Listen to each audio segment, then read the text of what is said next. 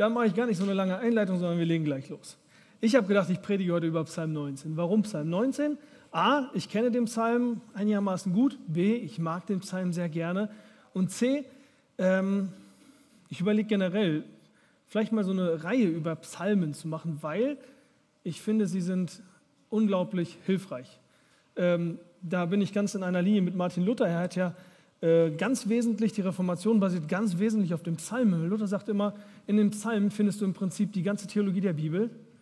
Äh, vom Alten und Neuen Testament. Du findest alles ganz knapp zusammengefasst in einzelnen Liedern, in kurzen Texten ähm, und findest eine unglaubliche Tiefe da drin. Wenn man quasi ein Buch aus der ganzen Bibel behalten müsste, müsste man, müsste man die Psalmen nehmen, weil da unglaublich viel drinsteckt in den einzelnen Psalmen. Und mir geht es immer wieder so, gerade wenn ich richtig niedergeschlagen bin, wenn ich angefochten bin, wenn, ich, äh, wenn es mir richtig dreckig geht, dann nehme ich mir meine Bibel, dann gehe ich in mein Zimmer und dann lese ich ganz häufig einfach Psalmen und bete diese Psalmen durch und denk diese Psalmen durch, weil du in diesen Psalmen eben ganz oft so ganz gebündelt und knapp zusammengefasst extrem viel Wahrheit über Gott findest. Und das Ziel meiner Predigt heute ist eigentlich ganz einfach, dass ich mit euch den Psalm 19 lesen möchte, mit dem Ziel und mit dem Gebet, dass wenn ihr den das nächste Mal zu Hause lest, er ein bisschen klarer und ein bisschen deutlicher und ein bisschen heller scheint, äh, als es vielleicht bis jetzt der Fall war. Oder ihr einfach an das Schöne erinnert werdet, was da drin steht. Und deswegen ähm, legen wir gleich los damit. Ich bete einmal kurz und dann fangen wir an. Danke, Herr, dafür, dass du dich in deinem Wort uns herrlich offenbart hast. Und ich bitte dich, dass etwas von dieser Herrlichkeit und von dieser Schönheit ähm, in diesem Gottesdienst jetzt deutlich wird. Und dass du uns dieses Wort, diesen Psalm nochmal ganz neu öffnest. Jedem persönlich für den Punkt im Leben, wo er gerade oder sie gerade steht. Amen. Der Psalm 19 ist so semi-lang ne? und der zerfällt in drei Teile. Wir gehen einen Teil nach dem anderen durch, fangen mit dem ersten an. Ähm, und der besteht aus 14 einzelnen Zeilen. Wenn wir den Psalm anfangen, äh, erfahren wir gleich am Anfang quasi das Thema. Ich lese erstmal den, die ersten Zeilen vor. Die Himmel erzählen die Ehre Gottes und die Feste verkündet das Werk seiner Hände. Ein Tag sagt es dem anderen, eine Nacht tut es kund, der anderen ohne Sprache und ohne Worte, unhörbar ist ihre Stimme. Ihr Schall geht aus in alle Lande und ihre Reden bis an die Enden der Welt. Er hat der Sonne ein Zelt gemacht am Himmel. Sie geht heraus wie ein Bräutigam aus seiner Kammer und freut sich wie ein Held zu laufen ihre Bahn. Sie geht auf an einem Ende des Himmels, läuft um bis wieder an sein Ende und nichts bleibt vor ihrer Glut verborgen. Nun, ähm, C.S. Lewis sagt, dieser Psalm gehört in seinen Augen zu den schönsten und bestgestaltetsten Texten der ganzen Weltliteratur. Äh, und C.S. Lewis, der kannte einiges davon. Ne? Der hat die, im Prinzip alles, was man auf Griechisch und Latein jemals geschrieben hat, hat er gelesen. Der kannte, war Spezialist für die mittelalterliche englische Literatur und hatte ein fotografisches Gedächtnis und hat im Prinzip jeden Tag mindestens ein Buch gelesen, glaube ich. Also der Mann, der kannte alles hoch und runter. Deswegen ist das schon eine echte Auszeichnung, wenn er das sagt. Und man merkt an diesem Psalm, dass er sehr sorgfältig durchstrukturiert ist. Es fängt an eben, in Vers 2 erfahren wir gleich das Thema dieses ganzen Abschnitts. Die Himmel erzählen die Ehre Gottes und das Werk seiner Hände verkündigt die Feste. Im äh, Hebräischen hat man als, ne, nicht wie im Deutschen, wenn man ein Gedicht schreibt, reimt man. Ne? Bei uns ist dann, äh, was weiß ich, ähm, rötlich dämmert es im Westen und der laute Tag verklingt, nur dass auf den höchsten Ästen lieblich noch die Drossel singt. Wir reimen, wenn wir dichten. Die Hebräer reimen nicht, sie schreiben Parallelismen, das heißt, sie sagen im Prinzip zweimal das Gleiche. Manchmal sagen sie wirklich das Gleiche, manchmal sagen sie das Gleiche in anderen Worten und ergänzen die Infos. Ne? Wenn ich zum Beispiel sage, Martin ist ein toller Drummer, Martin spielt Schlagzeug, habe ich zweimal die gleichen Sachen gesagt. Wenn ich sage, Martin ist ein toller Drummer, er kann mit den Sticks mega gut umgehen, habe ich auch die gleiche Sache zweimal gesagt, aber ich habe mit dem zweiten Satz, habe ich die erste Aussage ergänzt, habe sie ein bisschen neuer, näher erläutert. Das ist ein ergänzender Parallelismus und das haben wir hier. Die Himmel erzählen die Gottes, also die Himmel und die Feste sind beide Male diejenigen, die was sagen. Sie sagen das Gleiche. Ähm, beziehungsweise sind beide diejenigen, die was sagen. Einmal erzählen sie, einmal verkündigen sie. Ist im Prinzip auch das Gleiche. Aber einmal erzählen sie die Ehre Gottes, also erzählen uns, dass Gott es wert ist, verehrt zu werden. Und das andere Mal erzählen sie uns etwas über das Werk seiner Hände, also über das, was er getan hat. Und dann macht er gleich am Anfang deutlich, mein Thema ist hier die Herrlichkeit Gottes, die wir darin sehen können, was er gemacht hat, was er geschaffen hat. Und dann geht er im Prinzip weiter und sagt, ich werde euch jetzt hier in drei Zeilen einmal sagen, wie passiert das? Und dann sage ich euch nochmal, was genau, wie genau zeigt uns denn das Werk seiner Hände die Herrlichkeit Gottes? Und er geht weiter und fängt an. Ein Tag sag's dem anderen, eine Nacht tut's der anderen kund. Seit dem ersten Schöpfungstag wechseln sich Tag und Nacht jedes Mal ab. Ne? Schon mal jemand einen Tag, jemals einen Tag weggeblieben? Oder eine Nacht weggeblieben? Dass sie nicht gekommen ist oder so? Schön beständig, Tag für Tag, Nacht für Nacht. Sie ist immer da. Konstant, zuverlässig. Und ist also mega beständig. Und dadurch ist es eine Botschaft, die ununterbrochen erklingt. Von Tag zu Tag, von Nacht zu Nacht. Da gibt es niemals eine Pause, denn Tag geht in Nacht über, Nacht geht in Tag über. Und dann jeweils rufen sich der Tag und die Nacht gegenseitig diese Botschaft zu. Das zweite ist, der Schall geht aus in alle Lande und bis an die Enden der Welt. Also es ist etwas, was nicht nur immer erklingt, sondern überall. Dezibel ohne Ende. Überall auf der ganzen Welt, in jeder Ecke wird das nonstop gehört. Und überall haben wir dieses äh, diesen Sound. Und dann reden die ganze Zeit, sie erzählen, verkündigen, sagen, tun es kund. Wir haben Schall, wir haben Reden. Und dann mittendrin wieder im Zentrum, genau wie hier oben, das Wichtigste im Zentrum ist hier, es ist ohne Sprache, ohne Worte, unhörbar. Also wir sind umgeben von einem lautlosen Brüllen, von, einer, von einem Schrei, der eben keinen Schall braucht. Unüberhörbar und doch unhörbar gleichzeitig. Es ist überall, es ist laut und alles schreit, Gott hat Ehre verdient. Das heißt, Gott ist das einzige Wesen auf dem Planeten, von dem wir sagen können, er hat es verdient, dass wir ihn lieben, einfach wegen dem, wie er ist. Er hat es verdient, dass er jeden Contest gewinnt. Er hat es verdient, dass man äh, ihn am allermeisten mag und am allermeisten liebt. Und dann geht David weiter und sagt, ich zeige euch mal, äh, wie genau der Himmel das schreit. Und er sagt, ich nehme euch das Beispiel der Sonne. Er hat der Sonne ein Zelt am Himmel gemacht. Sie geht heraus wie ein Bräutigam aus seiner Kammer. Moment. So. Und freut sich wie ein Held, ihre Bahn zu laufen. Also jeden Morgen geht die Sonne auf, läuft ihre Bahn, läuft von einem Ende bis zum anderen und nichts bleibt vor ihrer Glut verborgen. Habe ich als erstes gesagt, Moment, es gibt doch Ecken, da kommt das Licht gar nicht hin. Und es gibt auch Ecken, da wird es nicht unbedingt so wunderbar warm. Und dann habe ich gegoogelt. Ich habe mal gefragt, was würde denn passieren, wenn man die Sonne ausknipsen würde? Und das erste war, äh, wenn die Sonne ausgeknipst würde, würden wir das nach acht Minuten merken. So lange brauchen nämlich die Lichtstrahlen, bis sie von der Sonne bei der Erde angekommen sind. Also acht Minuten lang würden die, würde die Erde noch weiter, würde alles normal aussehen und plötzlich nach acht Minuten würden wir merken, zack, es ist vorbei. Und ab dem Zeitpunkt wird kein neuer Sauerstoff mehr auf der Welt produziert. Denn das machen ja die Pflanzen mit Hilfe von Sonnenlicht. Also würde die Sauerstoffkonzentration erstmal nach und nach abnehmen. Gut, das wäre jetzt im ersten Moment nicht so wahnsinnig dramatisch, weil wir noch ein recht hohes Vorkommen in der Atmosphäre haben. Dann, nach einer Woche, würde die Durchschnittstemperatur von aktuell, glaube ich, ungefähr bei 15 Grad auf 0 Grad sinken. Das heißt, wir hätten durchschnittlich 0 Grad auf der ganzen Welt vom Äquator von Afrika bis nach oben.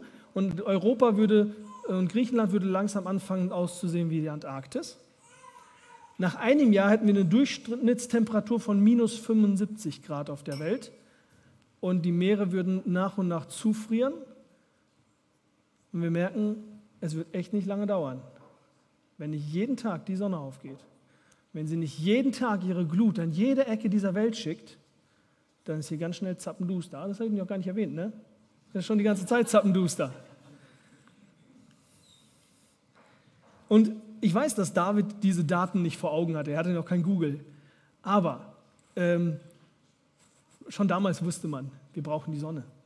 Die Sonne muss jeden Tag kommen. Sie muss jeden Tag leuchten. Und wenn sie das nicht tut, das bringe ich gerade meinem LK an Bio bei, wenn das nicht passiert, wenn die Sonne nicht jeden Tag die Energie liefert, dann läuft nichts mehr auf dieser Welt. Denn Energie wird umgewandelt, wird in die Atmosphäre abgestrahlt und ist dann für uns nicht mehr nutzbar. Und dann ist zappenduster. Alle Stoffe erneuern sich beständig. Die werden immer wieder umgebaut. Wir, werden, wir vermodern und wir werden in unsere Bestandteile zusammengesetzt und werden wieder neu und die Stoffe werden genommen und dann wird ein neuer Baum draus. Aber bei Energie geht das nicht. Energie läuft nicht in einem Kreislauf. Energie ist ein Fluss. Und dann ist irgendwann zappen, ganz schnell zappenduster, wenn das nicht kommt. Und das ist der erste Punkt, an den David erinnert, dass er sagt, Leute, denkt dran, die Sonne geht jeden Morgen auf. Und sie sorgt dafür, dass ihr überhaupt existieren könnt. Alles, was wir sind, sind wir, weil wir diese Energie, die Kraft, das, was wir brauchen, grundsätzlich erstmal geschenkt kriegen. Wir bekommen es ganz frei, jeden Tag. Die wichtigste Währung, die es überhaupt gibt. Und das heißt, Gott, Gottes Versorgung haben wir jeden Tag erstmal völlig umsonst. Und deswegen ist er herrlich, weil er jeden Tag und zuverlässig die Grundlage für unser Leben gibt. Und Nacht für Nacht sehnt man sich danach, dass morgen wieder das Licht aufgeht und dass man wieder sehen kann. Und Tag für Tag freut man sich darauf, dass irgendwann mal das Licht wieder ausgeht, man etwas Ruhe hat, von der Hitze ein bisschen abkühlt. Und wenn man nachts wieder anfängt zu frieren, freut man sich, dass man am nächsten Tag wieder die Sonne aufgeht. Und so ruft Tag für Tag und Nacht für Nacht, rufen einander zu, Gott ist herrlich, weil er dir jeden Tag das, was du gibst, einfach frei und kostenlos zur Verfügung stellt und so zuverlässig, dass bei Google die Zeiten von Sonnenaufgang und Sonnenuntergang die zuverlässigste Angabe bei der Wetterangabe sind, oder? Wir können das ausrechnen für in fünf Jahren, wann die Sonne aufgehen wird und wann sie wieder untergehen wird, weil die jedes Mal kommt. Aber es ist halt nicht nur das, sondern er sagt, die Sonne geht raus wie ein Bräutigam aus seiner Kammer. Jetzt mal eine Frage. Habt ihr mal überlegt, warum schreibt er wie ein Bräutigam aus seiner Kammer? Warum nicht wie ein Vater, wie ein Lehrer, wie ein Kind? Warum wie der Bräutigam? Nun, ich habe mich gefragt, vor oder nach der Hochzeitsnacht?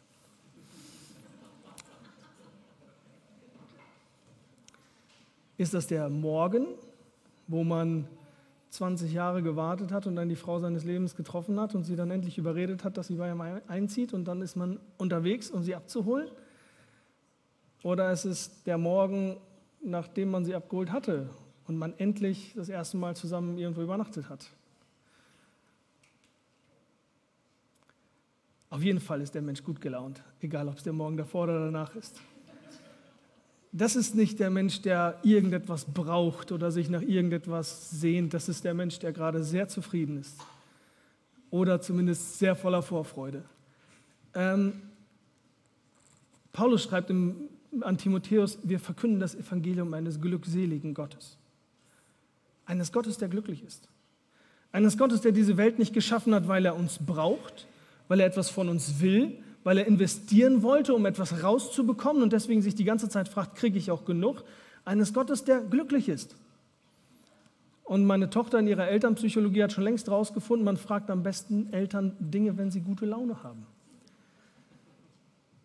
Und wir dürfen davon ausgehen, wir fragen Gott immer, wenn er gute Laune hat.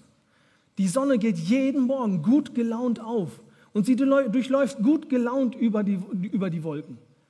Damals hatte, vielleicht mal, hatte man noch mal die Idee, Entschuldigung, dass man dachte, die Wolke, Sonne muss sich durch die Wolken durchkämpfen. Heute wissen wir, die Sonne ist sowas von weit weg von den Wolken. So unglaublich unbeeindruckt von den Wolken, dass selbst wenn ich sie nicht sehe, ich weiß, sie ist da und sie strahlt voller Güte. Und auch wenn ich vielleicht von dieser Energie, die sie abstrahlt, manchmal, wenn die Wolken vor mir hängen, nur einen Tucken weniger bekomme, ballert die Sonne dahinter aber gewaltig. Und ich kriege vielleicht nur 99 statt 100 Prozent, aber ich kriege 99. Sie ist jeden Tag in voller Güte da. Sie gibt gerne und sie durchläuft den Himmel wie ein Held. Wie läuft ein Held durch die Gegend? Ich habe mich auch gefragt, ist das die Siegesparade, wenn er gewonnen hat und zurückkommt, voller Stolz durch die Straßen streitet oder ist es der Auftrag, den er bekommen hat? Aber es ist ein Held, der duckt sich nicht von einem Busch zum nächsten, der zögert nicht, der geht nicht drei Schritte vor und zwei zurück. Unbeirrbar zieht er einfach seine Bahn. Er zieht durch. Und so geht die Sonne jeden Tag unbeirrbar, voller Güte durch und ähm, beschenkt uns mit dem, was sie brauchen. Und das liegt ganz am Anfang meiner Existenz. Alles fängt damit an, dass Gott einfach gegeben hat. Und das ist die Grundlage meiner Erkenntnis Gottes. Das ist der erste Punkt, der erste Punkt, den uns die Natur zuschreit. Die Himmel erzählen die Ehre Gottes. Mach das zur Erinnerung, dass man jeden Morgen, wenn du aufstehst und jeden Morgen, wenn du rausgehst und wenn du siehst, die Sonne ist heute wieder aufgegangen, dich daran erinnerst. Gottes Güte war, ist heute und wird immer so für mich da sein, wie die Sonne aufgeht. Und diese Ehre Gottes besteht eben nicht darin, dass er einfach nur genial ist. Sie besteht nicht einfach darin, dass er ähm, mächtig ist. Sie besteht darin, dass er gerne gibt. Gottes Ehre ist, dass er gerne und freigebig für uns ist. Und diese Perspektive auf Gott verändert die Sicht auf alles, auf das ganze Leben. Normalerweise erzähle ich im Homiletikus, man muss eine Anwendung haben, irgendwas, was man praktisch mit einer Sache macht. Aber in diesem Fall ist die Anwendung wirklich, das zu glauben. Sich das immer wieder zu sagen, sich immer wieder vor Augen zu führen, wenn man rausgeht und wenn man auf die Sonne guckt, dass man sagt, egal was ich wahrnehme und was ich fühle, es ist, die Sonne ist da und sie strahlt hell. Und sie verändert die Perspektive auf alles, was Gott tut. Denn wir gehen weiter und plötzlich hat man das Gefühl, hier wird das Thema komplett gewechselt. So komplett gewechselt, dass man zeitlang in der Theologie diskutiert hat, ob der Psalm doch vielleicht von unterschiedlichen Autoren ist. Ähm, das Gesetz des Herrn. Plötzlich geht es nicht mehr um die Schöpfung, es geht ums Gesetz. Das Gesetz des Herrn ist vollkommen, es erquickt die Seele. Das Zeugnis des Herrn ist zuverlässig, es macht den Unverständigen weise. Die Befehle des Herrn sind richtig, sie erfreuen das Herz. Das Gebot des Herrn ist lauter, es erleuchtet die Augen. Die Furcht des Herrn ist rein, sie bleibt in Ewigkeit. Die Bestimmungen des Herrn sind Wahrheit. Sie sind allesamt gerecht. Sie sind begehrenswerter als Gold und viel Feingold. Süßer als Honig und Honig sein. Der Kontrast wird deutlich und man sieht, dass plötzlich switcht der Autor von dem sprachlosen Teil, von der sprachlosen Offenbarung Gottes zu der Offenbarung in Sprache, wo Gott plötzlich anfängt zu reden. Bis jetzt war, hat er noch kein Wort gesagt. Jetzt plötzlich fängt er an zu reden. Und das Zweite, was man merkt, das hat so ein, ein Autor, der war ein bisschen feinfühliger als ich, hat gesagt, merkt ihr, wie er den, das Metrum die, in diesem Text verändert hat? Sagt, sagt euch vielleicht, aber ich habe extra hier dieses Zeichen mal ran. Guck mal, das Gesetz des Herrn ist vollkommen, es erquickt die Seele. Das Zeugnis des Herrn ist zuverlässig, es macht den unverständigen Weise. Das, die, schon schon von, vom, von der Satzmelodie ist immer so dieses Tam, Tam, Tam, Tam, Tam, Tam, Tam. Und da sagte ein Kommentator, man spürt quasi, wie das Herz des Dichters anfängt zu schlagen. Wenn er an das Gesetz Gottes denkt. Weil es so viel schöner und so viel herrlicher ist als die Schöpfung. Er kriegt Herzrasen. Er kriegt Butter, äh, hier, äh, wie heißen die Dinger? Schmetterlinge im Bauch, wo er plötzlich anfängt, an das Gesetz zu denken. Und dann im ganzen ersten Teil hier, wenn wir uns das angucken, ganz am Anfang wurde davon von der Ehre Gottes geredet. Gott wird nur ein einziges Mal genannt, und zwar als El, als Gott, als abstrakter Begriff, also als, als Gattungsbegriff. Ne? So wie wenn ich sagen würde, da kommt ein Mensch. Hier wird die Ehre Gottes genannt aber es ist ganz unpersönlich. Und plötzlich, im zweiten Teil, haben wir sechsmal den Namen Jahwes höchstpersönlich erwähnt. Und Jahwe ist eben die ganz persönliche Offenbarung Gottes. Jahwe ist so, als ob ich sagen würde, nicht nur einfach nur, da kommt ein Mensch, sondern da kommt Vitali. Es wird ganz nah, es wird ganz persönlich, so wie im Schöpfungsbericht, wie im ersten Kapitel Gott als El die ganze Welt schafft in sechs Tagen und dann plötzlich im zweiten Kapitel hören wir, und Jahwe nimmt die Erde und schafft daraus den Menschen. Er kommt ganz nah, ganz persönlich. Und so zeigt uns der Autor, jetzt plötzlich, wo Gott sein Gesetz offenbart, wo er anfängt zu reden, da lerne ich Gott ganz anders kennen, ganz viel näher, viel intensiver, viel persönlicher. Ich merke nicht nur, was er gemacht hat, ich merke viel intensiver und intimer, was er denkt. Und dann nimmt er erstmal vier unterschiedliche Begriffe für das Wort Gesetz. Eigentlich bedeuten die alle mehr oder weniger das Gleiche. Ne? Gesetz hier am Anfang meint mehr so das Gesetz mit dem ganzen Bund. Das Zeugnis hat mehr so die zehn Gebote im Blick, die Befehle, so ganz konkrete Anordnungen. Aber im Prinzip meint er immer das Gleiche. Gott offenbart sich, Gott sagt uns, was er haben möchte. Gott gibt uns sein Gesetz. Und immer nennt er das Gesetz des Herrn und dann eine Eigenschaft. Ist vollkommen, ist zuverlässig, ist richtig, ist lauter und dann eine Wirkung. Es erquickt die Seele. Es macht den Unverständigen weise. Er freut das Herz. Erquickt die Seele, das ist, wenn ich acht Stunden durchgeballert habe und richtig heftig gearbeitet habe und dann kriege ich ein schönes, kaltes Pilz. Das erquickt die Seele. Oder ein Wasser tut es manchmal auch, aber ein Pilz ist besser. Plötzlich, man war müde und dann, oh, ich kann wieder. Das erquickt die Seele.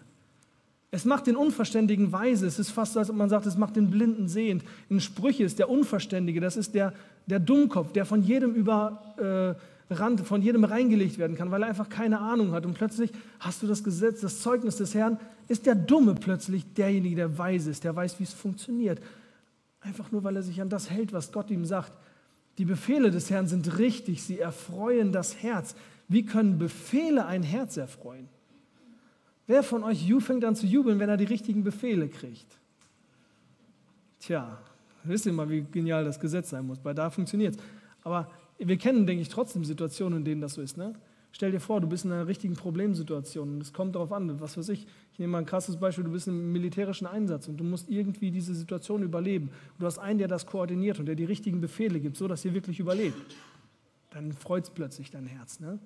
Wenn du merkst, da ist jemand in der Macht, der, der weiß, wie es wirklich funktioniert und der mich durch eine schwierige Situation hindurchlaviert mit seinen Befehlen, dann plötzlich erfreut es das Herz. Und das hat, hat der Dichter erlebt. Das Gebot des Herrn ist lauter, es erleuchtet die Augen, es bringt die Augen zum Leuchten, so dass man sich freut. Und merkt ihr, das Gesetz hier ist nicht einfach damit verbunden, dass es sagt, Gott ist mächtig, dass er dir das aufdrücken kann. Es geht nicht einfach nur darum, dass Gott weise ist. Es geht auch einfach nicht nur darum, dass es richtig ist, sondern durch die Bank zieht sich durch, es erquickt, es macht weise, es erfreut, es erleuchtet, es tut mir gut. Es ist etwas, was für mich ist. Genauso wie die Sonne freigiebig einfach nur für mich scheint. So ist auch das Gesetz einfach für mich. Es macht glücklich. Die Furcht Gottes ist rein. Sie bleibt in Ewigkeit. Was ist an Furcht rein? Habe ich mich gefragt. Edel hätte ich vielleicht gedacht. Zuverlässig hätte ich vielleicht gedacht. Aber warum rein? Und warum ist wichtig, dass sie ewig bleibt? Und dann habe ich überlegt, was ist denn, wenn Menschen zum Beispiel ihre, wenn du in der Klasse bist und du fürchtest denjenigen, der einfach immer am lautesten ist und sagst deswegen nichts, wenn er seinen Mitschüler mobbt. Du fürchtest einen Menschen, du fürchtest deinen Chef, deswegen unterstützt du deinen Arbeitskollegen nicht, wenn er runtergemacht wird. Und wir merken, wenn jemand auf diese Art fürchtet, wenn er den Falschen fürchtet, zur falschen Zeit, wenn Menschen im Dritten Reich aus Furcht vor Hitler Juden verfolgt haben, weil sie Hitler gefürchtet haben, da ist Furcht plötzlich etwas sehr Unreines. Ne? Und wenn dann an der Stelle eine Corrie ten Bohm sagte, weil ich Gott mehr fürchte als die Menschen, deswegen mache ich da nicht mit da merkt man, das ist etwas Reines, es ist etwas Schönes, es ist etwas, etwas was auch andauert. Ne? Denn nachdem Hitler gestorben war, hat ihn kein Mensch mehr gefürchtet. Aber die Furcht vor Gott, die bleibt für immer. Es ist etwas Reines, etwas, was uns reinigt, uns eine reine Umwelt schafft, wenn wir Gott fürchten.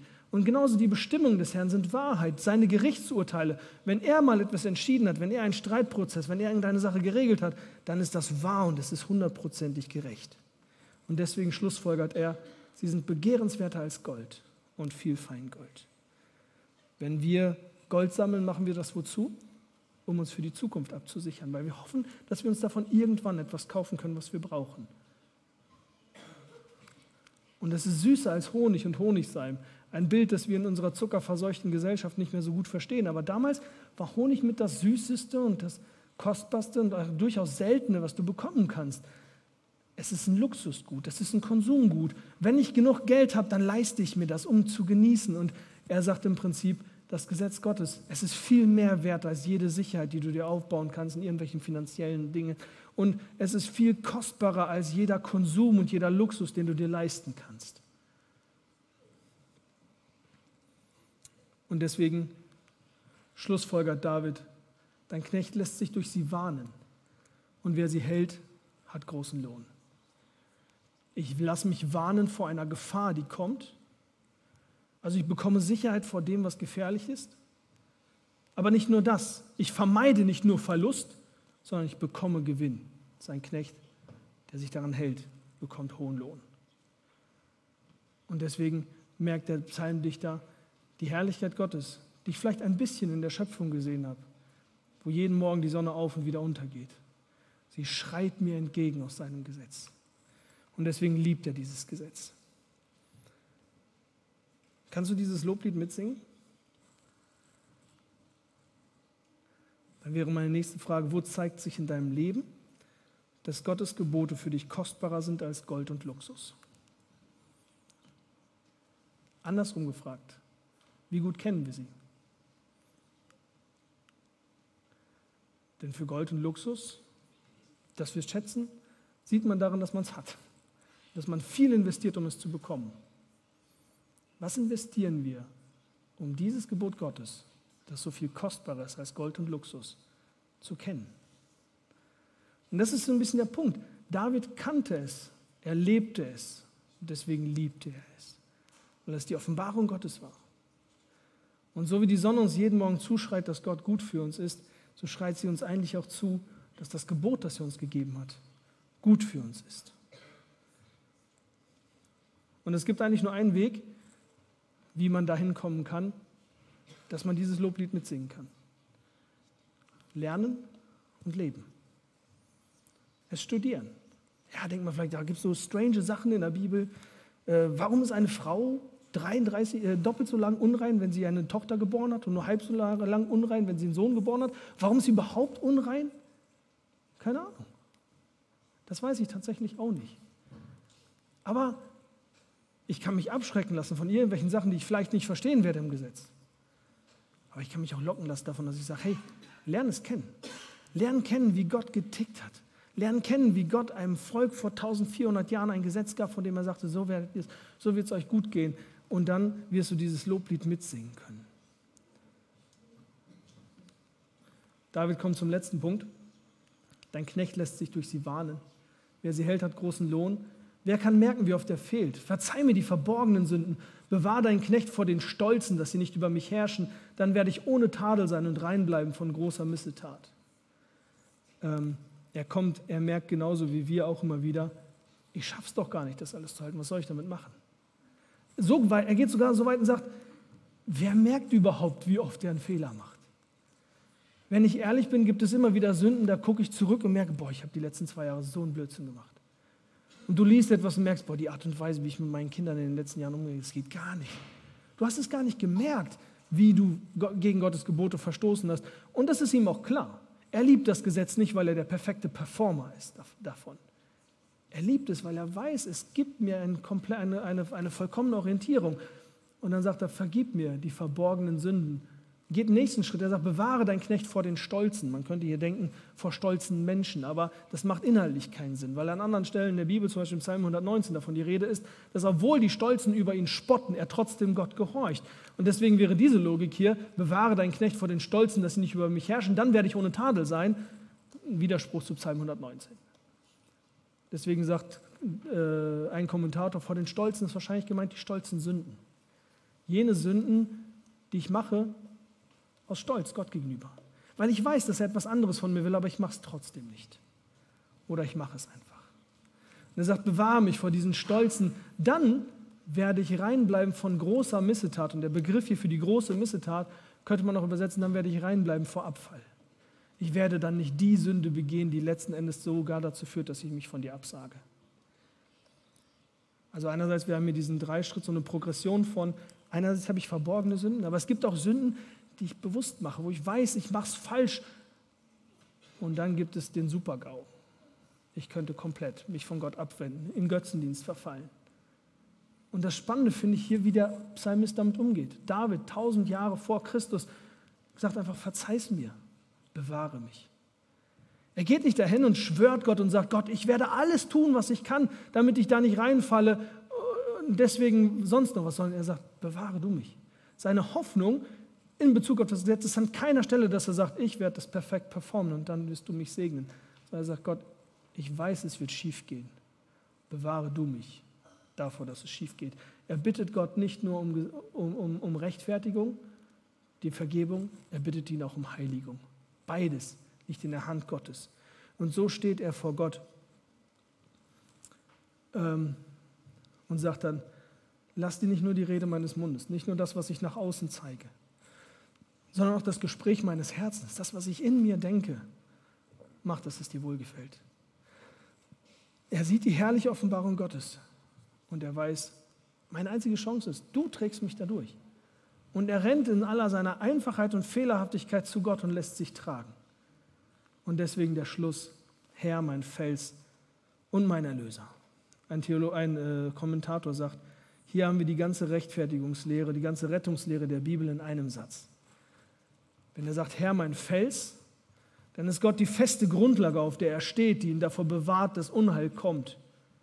Und mein Erlöser, da ist Gott das, was, wenn Unheil da war und wenn er versagt hat und wenn er gefallen hat, ist er derjenige, der ihn rausholt. Vorher und nachher, vor der Sünde und nach der Sünde, ist Gott bei ihm und hält ihn. Und deswegen kann er voller Freude auf das Gesetz gucken und voller Freude in die Zukunft gucken, weil er weiß, diese herrliche Güte Gottes umgibt ihn täglich, beschenkt ihn mit der klaren Offenbarung Gottes und rettet ihn. Und wenn wir ins Neue Testament gucken, dann sehen wir das im Römerbrief, im ersten Kapitel, Paulus den zeigt, dass die Heiden, obwohl sie Gottes Offenbarung in der Natur klar gesehen haben, ihn abgelehnt haben. Und in Römer 2 sehen wir, dass die Juden, die Gottes Offenbarung in seinem Gesetz klar gesehen haben, ihn abgelehnt haben. Deswegen erklärt Paulus uns in Römer 3 bis Römer 8, wie Gott es macht, dass er uns unsere Sünden vergibt und uns heiligt und uns bewahrt vor diesen großen Sünden. Wie Gott unser Fels und unser Retter ist. Und Johannes fängt, Neu fängt das Evangelium damit an, dass er sagt, am Anfang war das Wort und in Jesus war das Licht des Lebens. Dasselbe Bild wie die Sonne, die jeden Morgen aufgeht. Noch mehr als unser biologisches Bedürfnis nach Licht brauchen wir diesen Jesus, der von Anfang an da war und kostenlos für uns zur Verfügung stand. Und dann sagt er, in ihm haben wir gesehen die Herrlichkeit des eingeborenen Sohnes vom Vater, voller Gnade und Wahrheit. In ihm haben wir gesehen, wie Gesetz richtig funktioniert und wie das Gesetz richtig gedacht war. Aber nicht als eine Anklage und als eine Ablehnung, sondern als jemand, der sagt, und dennoch, trotzdem gehe ich für euch ans Kreuz, um euch Rechtfertigung und Heiligung zu geben. Wenn du also morgen früh aufwachst und siehst, wie die Sonne bestens gelaunt aus dem Bett gesprungen ist und bereit ist, dich für einen weiteren Tag mit Gottes Güte zu versorgen, dann denk dran, Gott hat dich noch reicher in seinem Wort beschenkt und ultimativ in seinem Sohn. Amen.